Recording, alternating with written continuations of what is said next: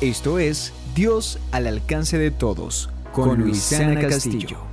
En Mateo 25:14 nos encontramos con la parábola de los talentos, donde un hombre antes de irse lejos llamó a sus siervos y les entregó sus bienes. La palabra dice que a uno le dio cinco talentos, a otro dos y a otro uno, a cada uno de acuerdo a su capacidad.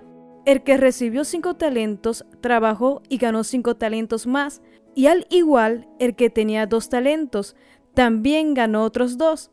Pero el que recibió un talento, dice la palabra que lo escondió. No escondas tu talento. Lo que tú has recibido de parte de Dios es un regalo de bendición para tu vida y para otros. Invierte tiempo en desarrollar tu talento y en enseñar a otros porque lo que has recibido es con un propósito.